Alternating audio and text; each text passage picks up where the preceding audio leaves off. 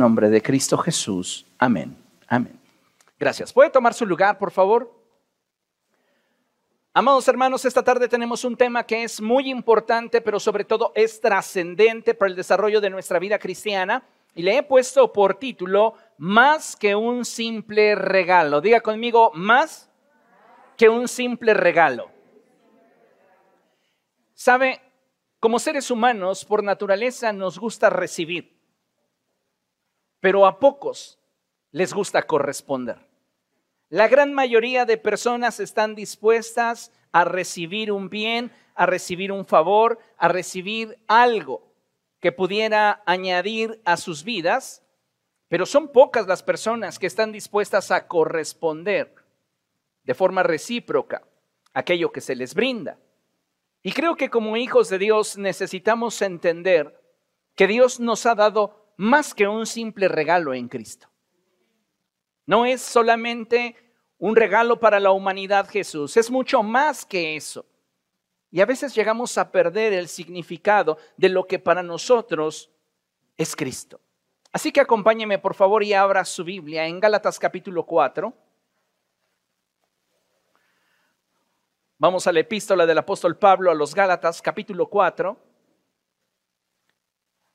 Y dice la palabra del Señor así, a partir del verso 4, lo siguiente. Pero cuando se cumplió el plazo, diga conmigo, cuando se cumplió el plazo, cuando se cumplió el plazo, recuerda esa expresión bíblica en la cual la escritura enfatiza que todo bajo el cielo tiene su hora. No hay nada en la vida y en la existencia de la humanidad que no esté determinado por los propósitos de Dios. Y todo propósito de Dios tiene un tiempo definido. El propósito de que Dios enviara a su Hijo al mundo estaba determinado por un momento en la historia, un momento que Dios había decidido y ese tiempo llegó. Pero cuando se cumplió el plazo, Dios envió a su Hijo, nacido de una mujer, nacido bajo la ley, para rescatar a los que están bajo la ley a fin de que fuéramos adoptados como hijos. El regalo de Jesús nos da acceso a la adopción.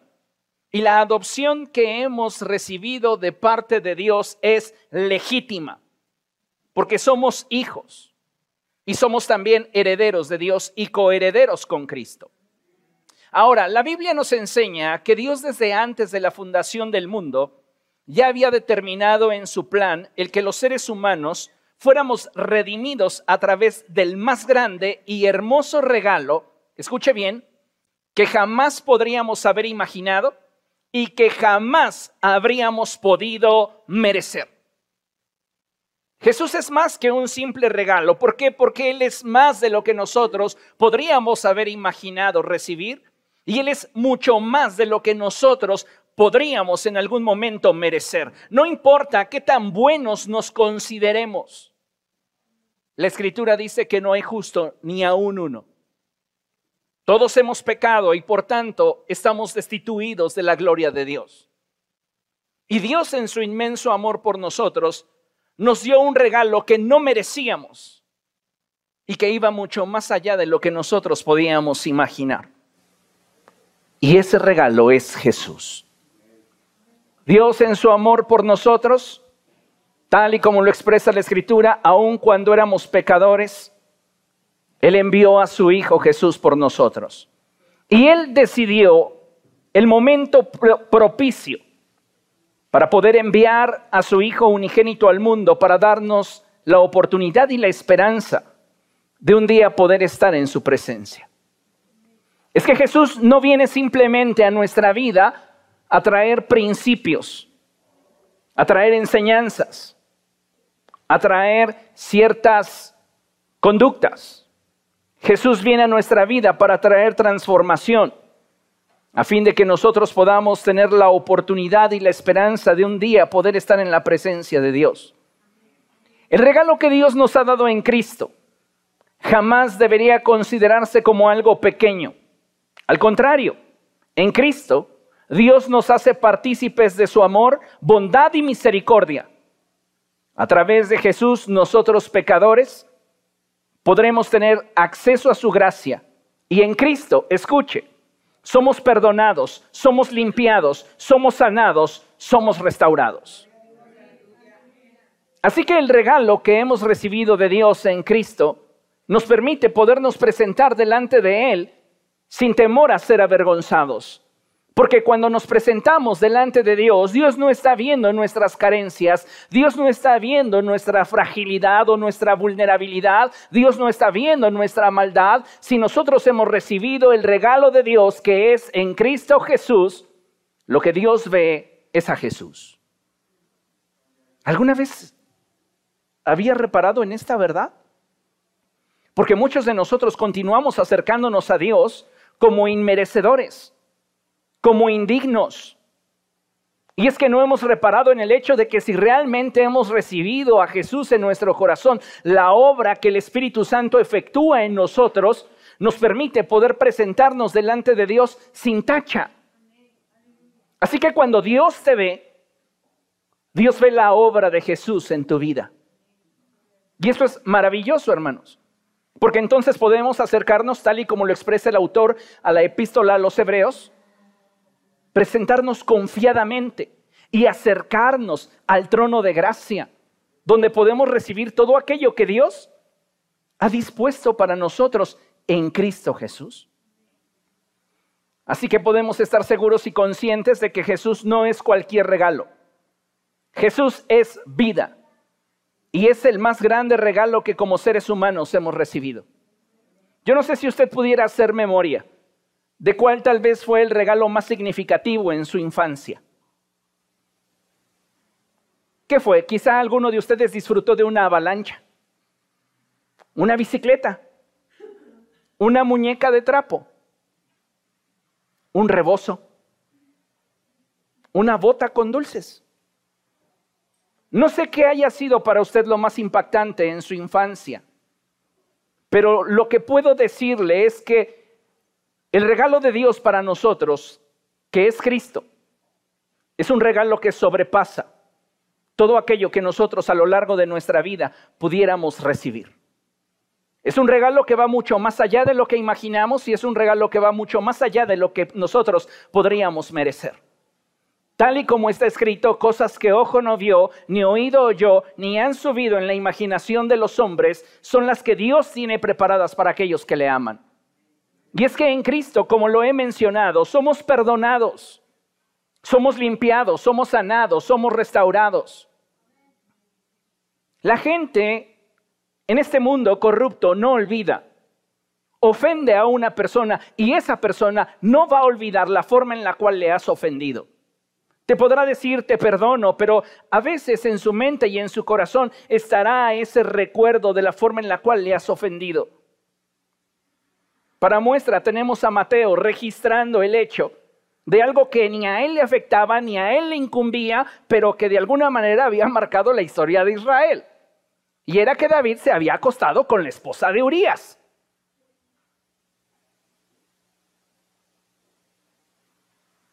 Pero Dios no es así.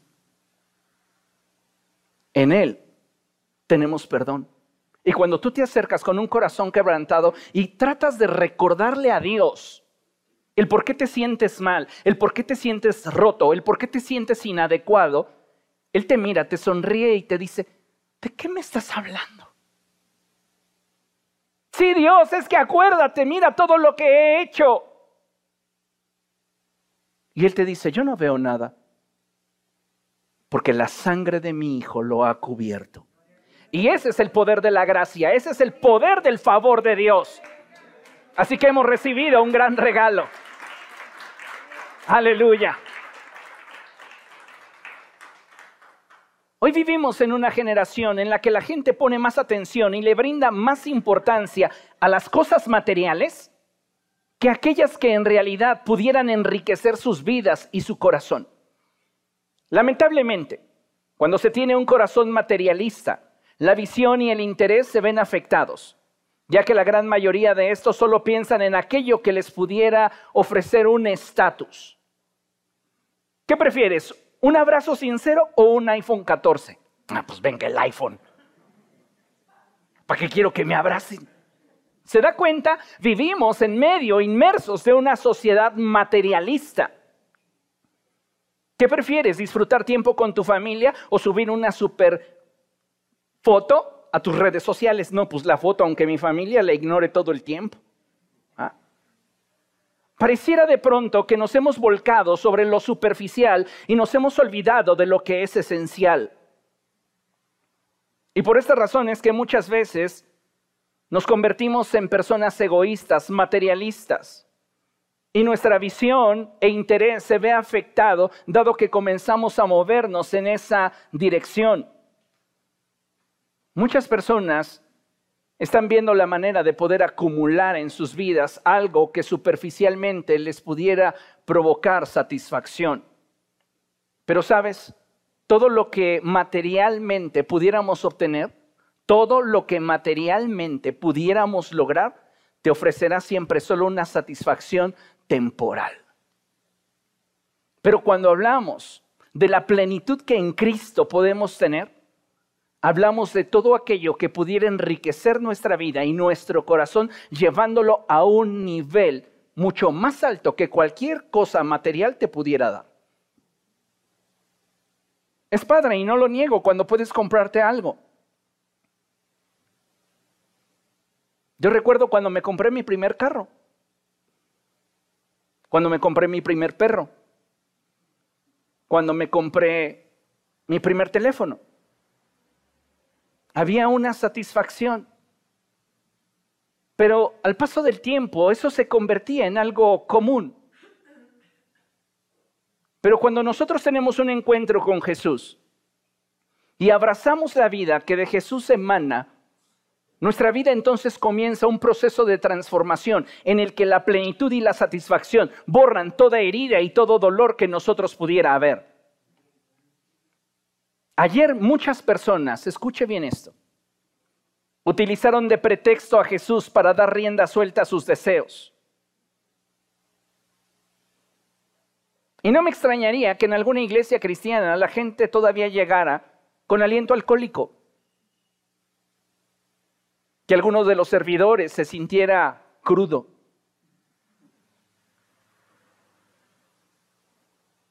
No me es de extrañar ni me sorprende, porque ese es el nivel de relación que tenemos con Dios. Somos una generación hipócrita, falsa, que no hemos sabido valorar el regalo de Dios, que es Cristo. Pretextamos en celebrar a Jesús cuando dejamos a Jesús afuera. Cuando no tenemos una actitud de reciprocidad hacia aquel que nos ha amado. Queremos que nos bendiga, queremos que nos prospere, queremos que nos dé vida, queremos que nos dé paz, pero no estamos dispuestos a corresponder. En muchos hogares cristianos, y no lo digo rasgándome los vestidos, Lamentablemente muchas veces lo que comenzó siendo un simple festejo terminó siendo un desorden, pleitos, heridas, excesos, reclamos, peleas por los terrenos. Lo que podemos aprender de esto es que la vida sin Cristo no es vida. Solo en Cristo está la vida y solo en Él podemos tener paz. Hoy son muchas las personas que viven su vida sin considerar la oportunidad que en Cristo tienen para disfrutar de una vida abundante. Pero sabe, mientras que sus anhelos y deseos continúen enfocados en lo material, Satanás continuará robando sus vidas, matando sus sueños y destruyendo su potencial. Por este motivo es que necesitamos voltear a Dios y reconciliarnos con Él a través de Jesús porque solo de esta forma podremos llevar nuestra vida al nivel de abundancia que Dios quiere. Mire, considere la siguiente lámina. Y nos dice la siguiente lámina, Cristo es el regalo de Dios para la humanidad a fin de que en Él podamos no solo ser salvos en el día final, sino que en nuestra temporalidad podamos disfrutar de paz y gozo cumpliendo también con su propósito en nuestra vida. Cristo nos ha sido regalado no solamente para que nosotros seamos libres del infierno. Hoy mucha gente está viendo a Jesús como su boleto de escape para una eternidad en el infierno. Y es lo único que a ellos les interesa, no ir al infierno. No les interesa cultivar una relación con Jesús. No les interesa en realidad ser buenos cristianos. No les interesa en realidad ser buenos hijos de Dios. Lo único que quieren es vivir su vida a su manera y no irse al infierno. Dígame nada más qué nivel de conveniencia e hipocresía no es el que está gobernando el corazón de muchas personas hoy. Porque Cristo, reitero, es el regalo de Dios para la humanidad a fin de que en Él podamos no solamente ser salvos en el día final, sino que en esta temporalidad lo que Cristo nos ofrece afecta nuestra temporalidad y define nuestra eternidad. Escríbalo, lo que Cristo nos ofrece afecta nuestra temporalidad y define nuestra eternidad. Y la forma en la cual nosotros reaccionemos ante el regalo de Dios que es Cristo determinará todo en nuestra vida. Porque si realmente tú no estás abriéndole tu corazón a Cristo, tu temporalidad continuará en la misma dirección en la que se encuentra y posiblemente peor. Y tu eternidad al rechazar el regalo de Dios que es Cristo también se está definiendo. Ahora, la manera en la cual Cristo afecta nuestra temporalidad es que en Él tenemos plenitud. Es decir, de Él recibimos la paz el gozo y el cumplimiento del propósito de Dios para nuestra vida. Ahora, la plenitud, amados hermanos, no es algo que simplemente abracemos en nuestra mente y creamos que por el hecho de estar de acuerdo con que en Cristo hay vida y vida abundante, nosotros ya gozamos de una vida abundante. Necesitamos darnos cuenta que en Cristo hemos sido dotados de un sinfín de recursos para poder experimentar esa plenitud. Sin embargo, en esta generación parecería que la pregunta permanece sobre la mesa. ¿Estaremos dispuestos a recibir y disfrutar del regalo de Dios que es en Cristo? Si tú estás disfrutando solo de una religión, tú no estás experimentando lo que es plenitud. Porque en nada se compara participar de una religión a participar de una relación. Me da lo mismo que practiques la religión cristiana evangélica a que el día de mañana quieras practicar la religión budista o te quieras volver musulmán. Jesucristo jamás dijo que el camino a Dios era la religión. Él dijo, yo soy el camino, la verdad y la vida. Y nadie viene al Padre si no es por mí. Jesús es entonces el medio a través del cual usted y yo podemos conectarnos con Dios. Pero ¿cómo está tu relación con Jesús? ¿Es Jesús solo un mero pretexto? ¿Es un medio en tu vida o es el fin? Yo no sé cuántos de ustedes han tenido en algún momento de su vida una relación en la cual ustedes fueron el medio. El medio para que esa persona con la que se vincularon tuviera algo. El medio para que alguien obtuviera un beneficio. El medio para que alguien tuviera algo que necesitaba. Le pregunto, ¿cómo se sintió después de darse cuenta que usted era el medio y no el fin? ¿Cómo hacemos sentir a Jesús cuando solo queremos relacionarnos con Él para que todo lo que Dios nos ha concedido a través de Él llegue a nuestra vida sin que en realidad Él nos importe.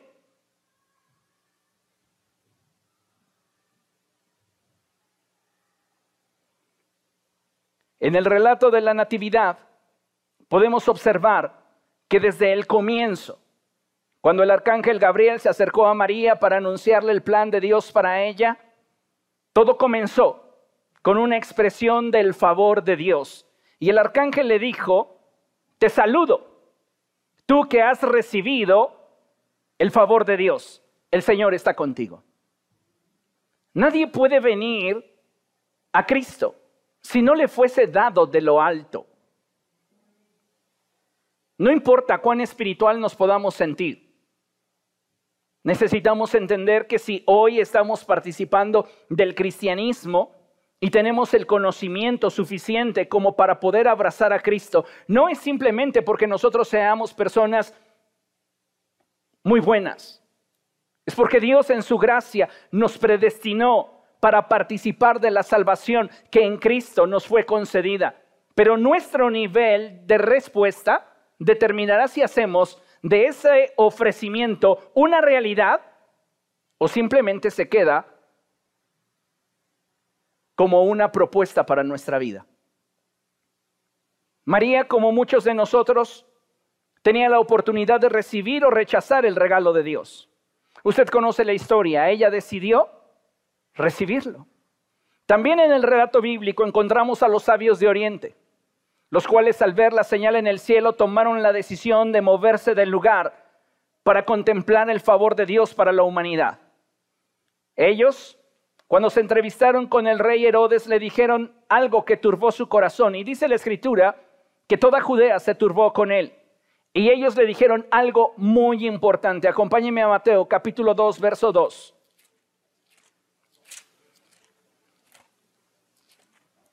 Mateo capítulo 2, verso 2. Y vea qué expresión tan trascendente brota de los labios de los sabios de Oriente. Y dice la escritura que cuando ellos llegaron, dijeron, ¿dónde está el que ha nacido rey de los judíos? Vimos levantarse su estrella y hemos venido a adorarlo. ¿Dónde está el que ha nacido rey de los judíos? Esta expresión me encanta. ¿Y sabe por qué? Porque ellos tienen un claro entendimiento de quién es Jesús. Ellos no se presentan delante de Herodes diciéndoles, ¿dónde está el que ha nacido para ser rey? Como si Jesús tuviera que hacer algo para merecer la corona. Él nació siendo rey. Y el problema es que muchos de nosotros le menospreciamos porque para nosotros, en nuestro entendimiento de quién es Jesús, Él no es el rey. El trato que tienes para las personas radica directamente en el concepto que tienes acerca de ellas.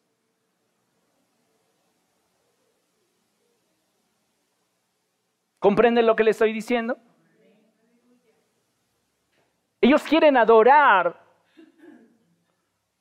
al niño que recién ha nacido. Porque saben quién es, porque tienen claro el concepto de quién es Él. Es el rey de los judíos. Es Dios hecho hombre.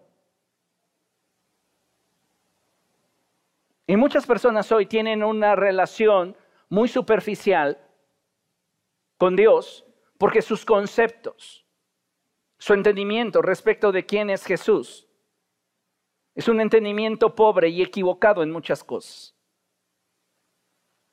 La escritura nos narra que cuando Jesús nació hubo fiesta en el cielo e incluso un coro de ángeles les reveló el misterio de la natividad a los pastores, quienes al escuchar sus voces se llenaron de alegría y gozo. Podríamos mencionar, amados hermanos, muchas cosas respecto de lo que Jesús significa y es. Pero hoy simplemente deseo que entendamos que Él es el regalo de Dios para nosotros y que en Él estamos seguros, completos y plenos. En Cristo usted está seguro, completo y pleno. Usted no necesita más. El regalo de Dios para nosotros es suficiente en Cristo Jesús. Diga conmigo, el regalo de Dios para mí en Cristo Jesús me es suficiente. Necesitamos comenzar a ver a Cristo como nuestro suficiente. ¿Por qué? Porque en el mundo vamos a enfrentar aflicción. En la vida vamos a enfrentar situaciones difíciles. Y sabe, cuando usted y yo nos enfocamos en la riqueza que hay en Cristo. Entonces podemos disfrutar de aquello que Dios tiene reservado para nosotros en Él. Mire la siguiente lámina. Muchas personas hoy viven frustradas, amargadas y con heridas en su alma, porque simplemente no han aceptado el regalo de Dios. En cambio, para aquellos que hemos aceptado a Jesús, es motivo de gratitud y paz. Yo no sé si ustedes conozcan personas para las cuales la Navidad sea la época más triste del año. Pero esta es una tendencia muy grande en nuestra sociedad. No estoy diciendo que todas esas personas para las cuales la Navidad es una época triste no celebren, no se den regalos, no se den intercambios.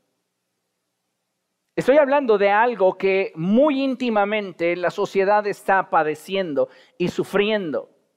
Y eso no tiene que ver ni por el clima nublado, ni por la temperatura del ambiente, ni por el hecho de que la gente muchas veces está tratando de proyectar algo que en realidad no siente. Estoy apuntando al hecho de que muchos están experimentando un vacío continuo en sus vidas. Y esto se debe a que no han tenido el valor de darse la oportunidad de recibir el regalo de Dios para sus vidas, que es Cristo, el cual podría traer a sus corazones paz y tener como fruto la gratitud. Y por estas razones que hoy vemos tantas personas frustradas, amargadas y con heridas en su alma. La pregunta es, ¿cómo está tu corazón esta tarde? Hoy día mucha gente tiene puesta su mirada en el dinero, en sus posesiones y recursos. Y cuando enfrentan determinadas situaciones, pretenden descansar en aquello en lo cual han logrado acumular. Porque en ello está su confianza, su esperanza. Sin embargo, para nosotros los que somos hijos de Dios, nuestra esperanza y nuestra fuerza no está en nuestros recursos, capacidades o habilidades. Nuestra confianza descansa sobre la verdad de sabernos amados por Dios. Y si somos amados por Dios, nada nos falta. Dile a la persona que tienes a tu lado, ¿crees realmente que Dios te ame?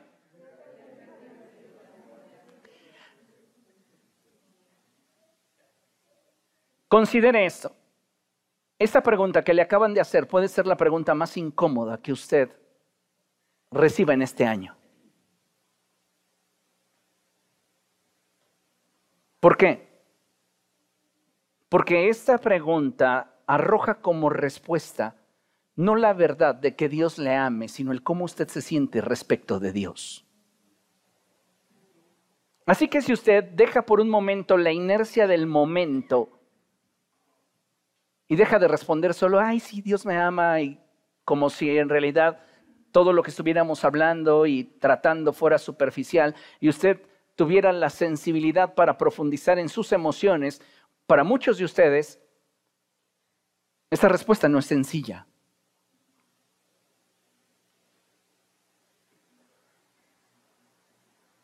Necesitamos realmente entender que somos amados por Dios.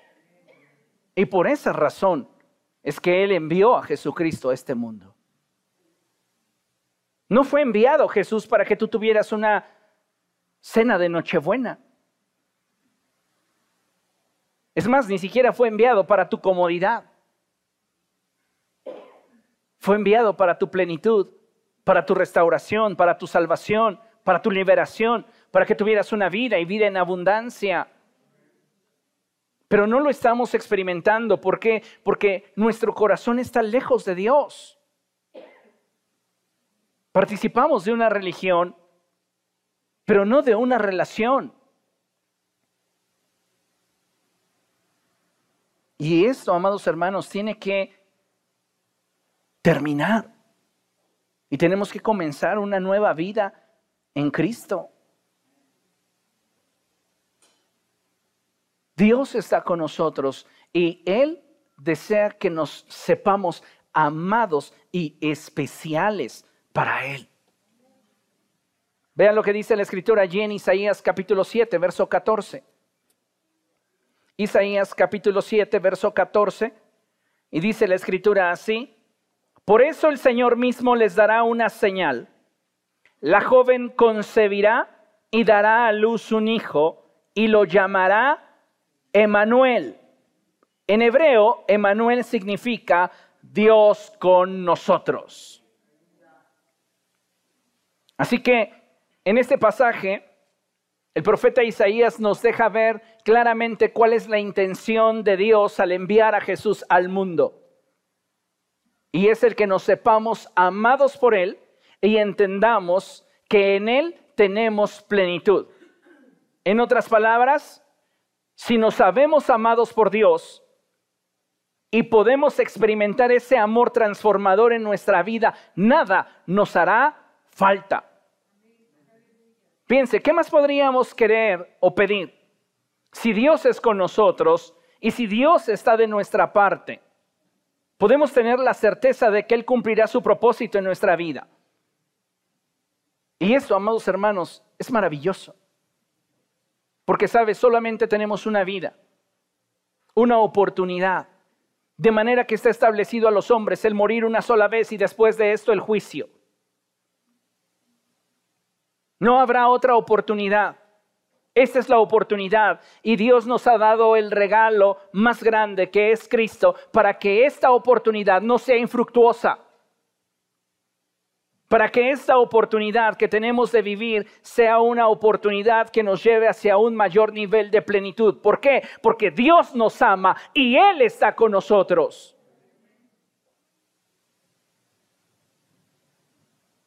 Siguiente lámina, por favor. Tenemos proyectado en la lámina el texto de Isaías capítulo 9, versos del 6 al 7 en la Reina Valera versión 60.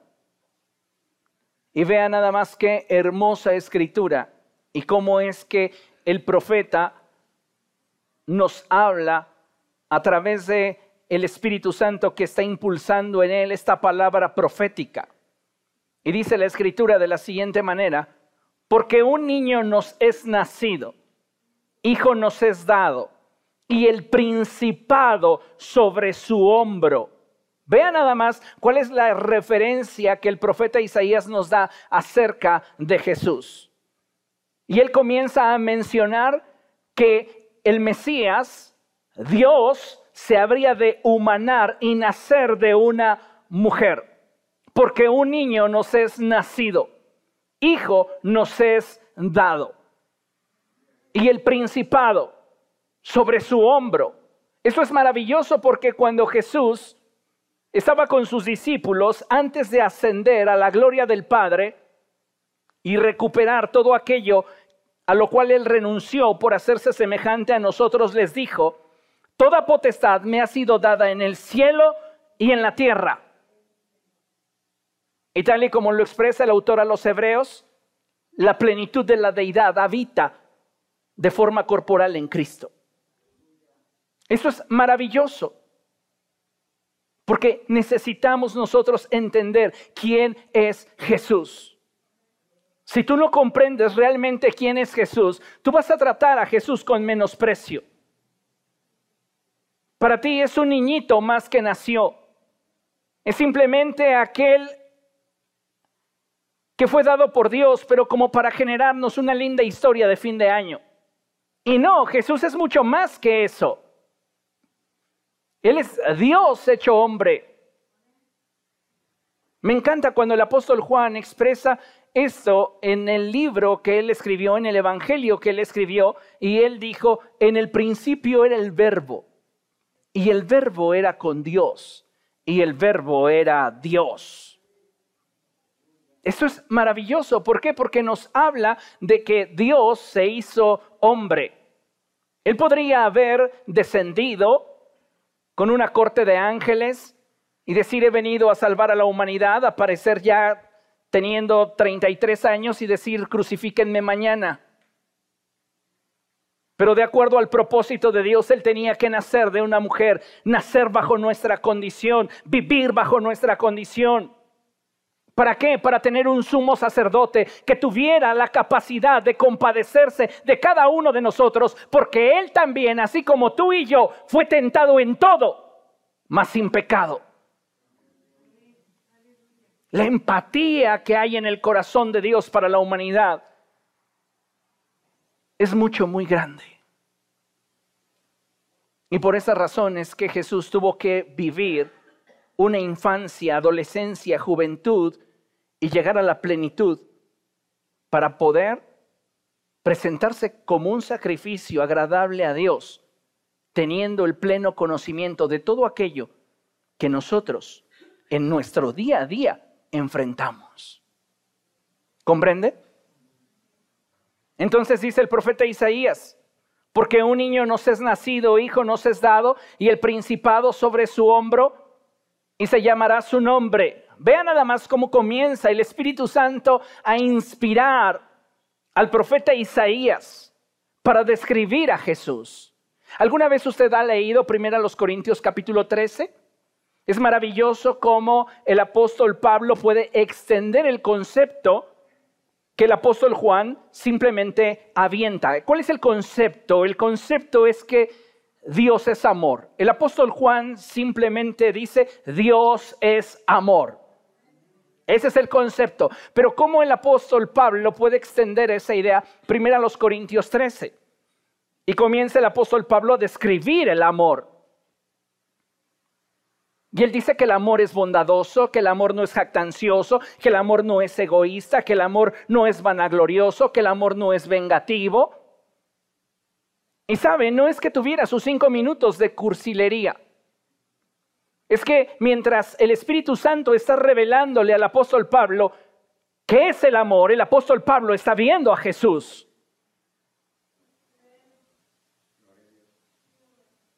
No es aquello que de ti puede brotar, es quien produce lo que en ti brota. Y cuando Él describe el amor, no es algo que surge de Él, es algo que es inspirado por quien Él está viendo. Es Jesús. ¿Comprende? Ahora el apóstol nos lleva hacia un entendimiento mucho más amplio de quién es Jesús. Y es lo mismo que está aconteciendo con el profeta Isaías. El profeta Isaías está contemplando a Jesús.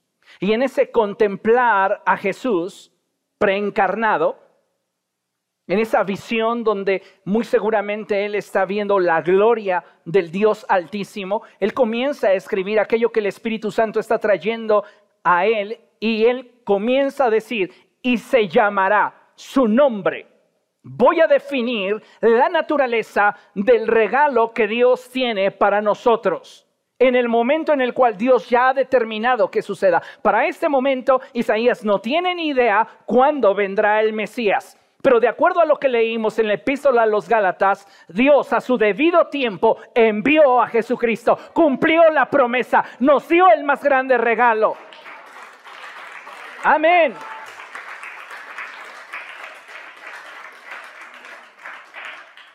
y se llamará su nombre admirable. Admirable. Jesús no es como cualquiera de nosotros. Él es admirable. No importa desde qué ángulo usted lo vea, Él es admirable. consejero. No importa cuál sea la situación que usted enfrente, en Él siempre tendremos la respuesta. Él no es un opinólogo, dice la escritura, consejero. Hoy nuestra presente generación está repleta de expertos en nada. ¿En qué? En su opinión. Oh, sí. Todos tienen una opinión respecto de algo.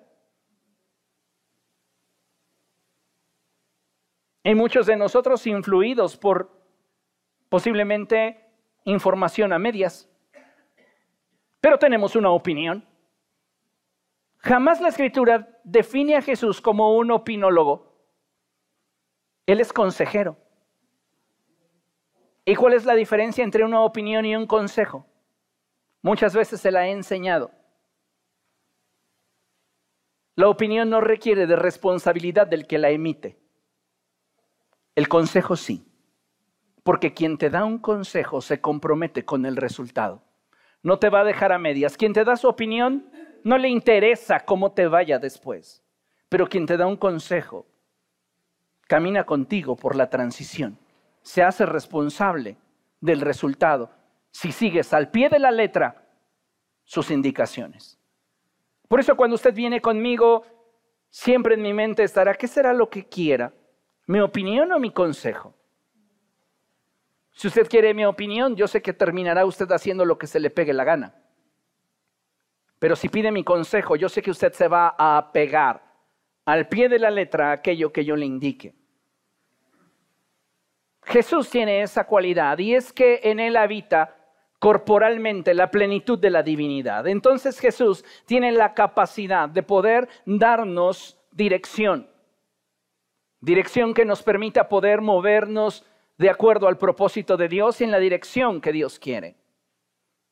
Otra de las formas en las cuales el profeta Isaías lo define y es que él tendría el nombre de ser Dios fuerte. Diga conmigo, Dios fuerte. Dice la palabra de Dios que cuando Jesús estaba colgado en esa cruz, lo contemplamos en su mayor debilidad. ¿Y sabe qué sucedió en el momento de su mayor debilidad? El apóstol Pablo se encarga de revelárnoslo en la epístola a los colosenses, cuando él dice, y despojando a los principados y a las potestades, los exhibió públicamente, triunfando sobre ellos en la cruz del Calvario. En el momento de mayor debilidad, en el momento de mayor vulnerabilidad del Hijo de Dios, Él exhibió a Satanás y sus demonios. Los despojó de su poder. Ahora, el apóstol dice, lo vimos crucificado en debilidad, pero Él ahora no está así. Así que Él es la manifestación del poder de Dios, de Dios en plenitud. Y hay algo muy hermoso en el siguiente título que el profeta Isaías le atribuye a Jesús y es el título de Padre Eterno.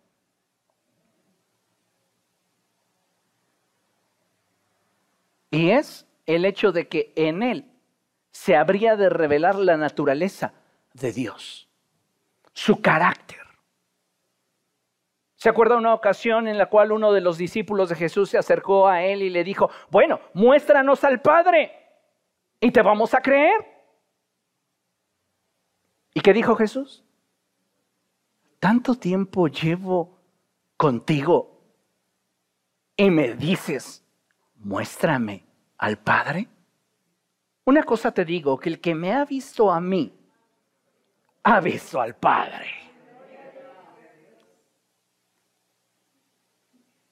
Nadie como Jesús. Continúa el, profeta Isaías diciendo que otra de sus cualidades sería que él sería un príncipe de paz. Y eso es maravilloso. Diga conmigo paz. Paz. Muchas personas hoy viven con una paz superficial, con una paz endeble, con una falsa paz. ¿Por qué? Porque muchos de estos no están dispuestos a tener que pelear por una verdadera paz. A veces la verdadera paz surge de un diálogo incómodo. Pero hay paz. No tratamos de tapar el sol con un dedo y fingimos que estamos bien. A veces es necesario pelear por esa paz. Por eso la escritura, cuando Jesús hablaba de las bienaventuranzas, dijo, bienaventurados los pacificadores. Y un pacificador es aquel que está dispuesto a pelear por la paz. Entonces Jesús jamás habría de ser una persona que ante el conflicto se hiciera pequeño y simplemente por tratar de guardar la paz cediera sus principios, cediera sus estándares. Hoy lamentablemente muchos creyentes están viviendo por debajo de su potencial, por debajo del estándar que saben que deberían de vivir. Y eso no les provoca paz, solo frustración, solamente un sentimiento de que en su vida no están avanzando. Después de definir estas características del Mesías, continúa el profeta Isaías diciendo, lo dilatado de su imperio y la paz no, tendría, no tendrán límite sobre el trono de David y sobre su reino, disponiéndolo y confirmándolo en juicio y en justicia desde ahora y para siempre. Escuche, el celo de Jehová de los ejércitos hará esto. Aleluya. Es maravilloso cuando nos damos cuenta que Cristo es para nosotros ese regalo que nos da la posibilidad de disfrutar de la plenitud que Dios tiene para nosotros.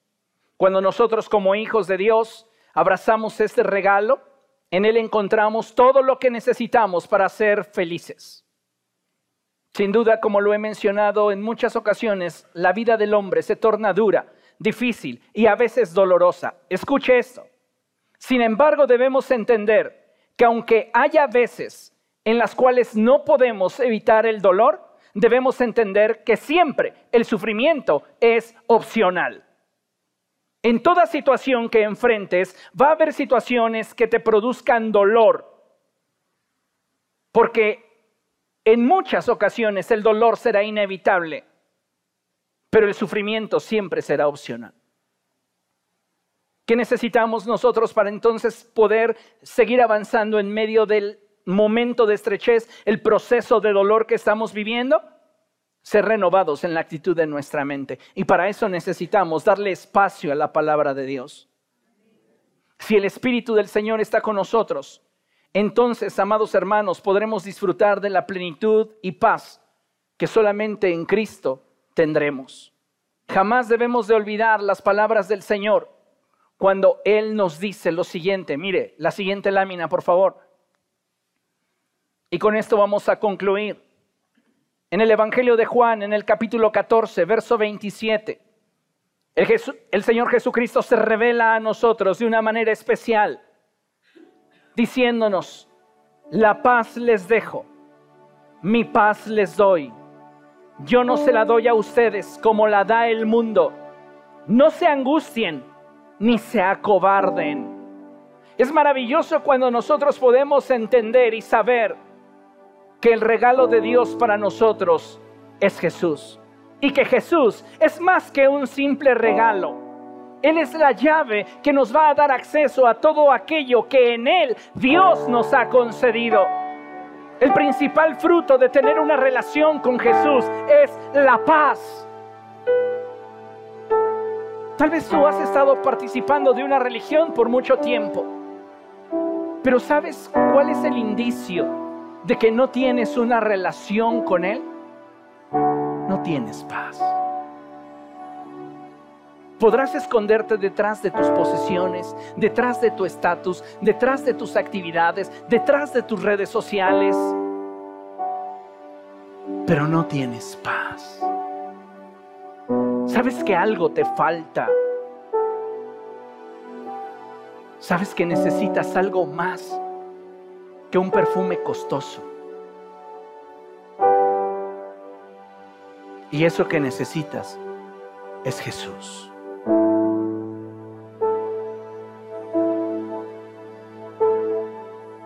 No estamos celebrando una fecha. Si usted creía que hoy es el cumpleaños de Jesús, estaba equivocado. De hecho, la fecha está equivocada. Pero aprovechamos la tradición para recordarle al mundo que estamos en la mente de Dios. No celebramos una fecha, festejamos un acontecimiento. Y el acontecimiento es que Dios se hizo hombre y vino al mundo para darnos paz. Y si tú no tienes esa paz, es porque posiblemente no tienes una relación con Él. Puedes proyectar tanta felicidad como tú quieras, tanta estabilidad como desees. Pero si Jesús no está en tu corazón, lo que proyectas es solo una apariencia que al cabo de los días te sigue dejando vacío. Solo en Jesús hay plenitud. Solo en Jesús hay paz. Por eso Él dijo, la paz les dejo, mi paz les doy. Yo no se la doy a ustedes como la da el mundo. No se angustien ni se acobarden. A veces el dolor será inevitable, pero el sufrimiento siempre será opcional. Y si tenemos a Jesús de nuestro lado, si Jesús está en nuestra barca, podemos estar seguros de que Él cumplirá su propósito en nosotros. No existe una manera más perfecta ni más real de corresponder al amor que recibimos que el de tener gratitud e interés en aquella persona que nos ama. Nuestra correspondencia al amor que hemos recibido de Dios debe ser equiparable al amor que estamos conscientes de haber recibido. Si usted no está consciente de haber recibido de parte de Dios algo, usted difícilmente podrá corresponder a ese amor. Es como aquella mujer que llegó a los pies de Jesús. Y Simón comenzó a juzgarla, diciendo si él fuera realmente un profeta, sabría qué clase de mujer es esta que tiene a sus pies una pecadora. Y Jesús mirando a Simón le dijo, Simón, ¿ves esta mujer? Y Simón le dijo, sí. Pues si ella ama mucho es porque sus muchos pecados les han sido perdonados. Porque al que se le ha perdonado poco, poco ama. Y eso no tiene que ver con cantidad, tiene que ver con percepción. Porque cantidad y percepción no son lo mismo. Algunos de ustedes ven su relación con el Señor como un vaso medio vacío, como que le hace falta a Dios darme algo más. Como que Dios no me está amando lo suficiente, porque si me amara me daría más dinero, me daría mejores cosas, me daría un mejor estatus. Es su percepción, porque Dios no puede amarte más que lo que ya te ha amado. Y la prueba de eso es que envió a Jesús al mundo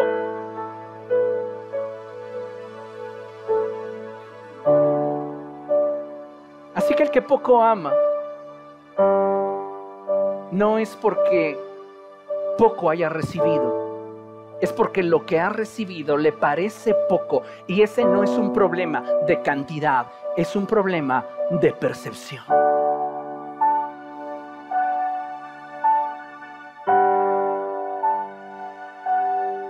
¿Quieres corresponder al amor de Dios? Hazlo con gratitud. Demuéstrale interés. No hay nada que pueda sentenciar más una relación que la carencia de interés, la ausencia de gratitud.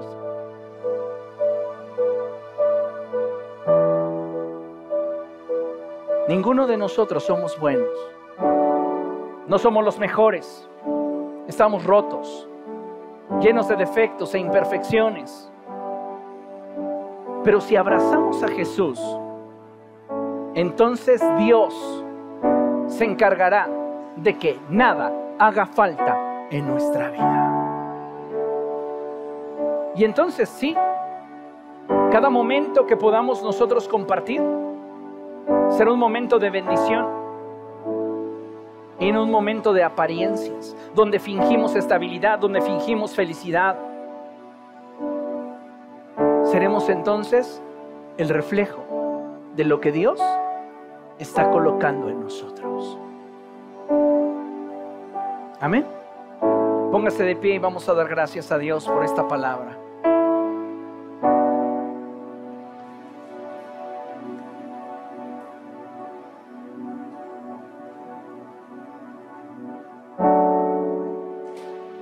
Yo no sé cuál sea el momento que usted está viviendo. Pero dele a su momento la oportunidad de acercarse a Dios. Tal vez usted dice es que en este momento yo no me siento adecuado. Tal vez si le echo ganas voy a lograr sentirme mejor y entonces le daré la oportunidad a Cristo para que Él venga y gobierne mi vida, ya que no esté tan mal. Tu vida es un asco. No me vengas a mí a decir que vas a luchar por mejorar tu vida cuando llevas la cantidad de años que tienes haciéndola pedazos. Ve el resultado de lo que has logrado. No es que te esfuerces para entonces poder rendirte a Dios, así como tienes tu vida hecha pedazos. Ven a Jesús.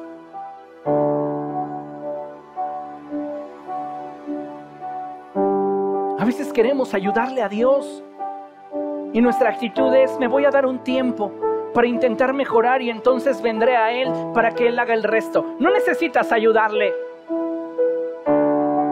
Necesitas rendirte. Necesitas realmente considerar que Dios es lo que tú necesitas en tu vida.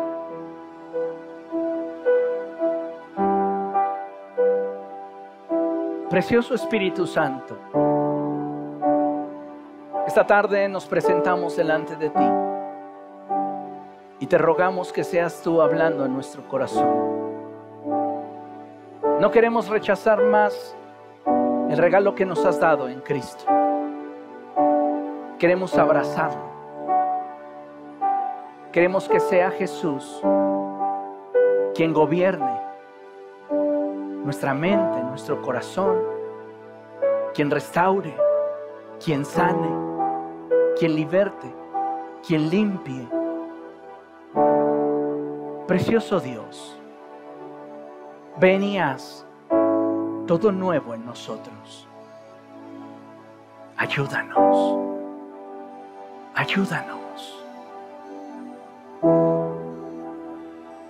Recapacite cuál es su condición delante de Dios. Y dése cuenta que usted necesita a Jesús.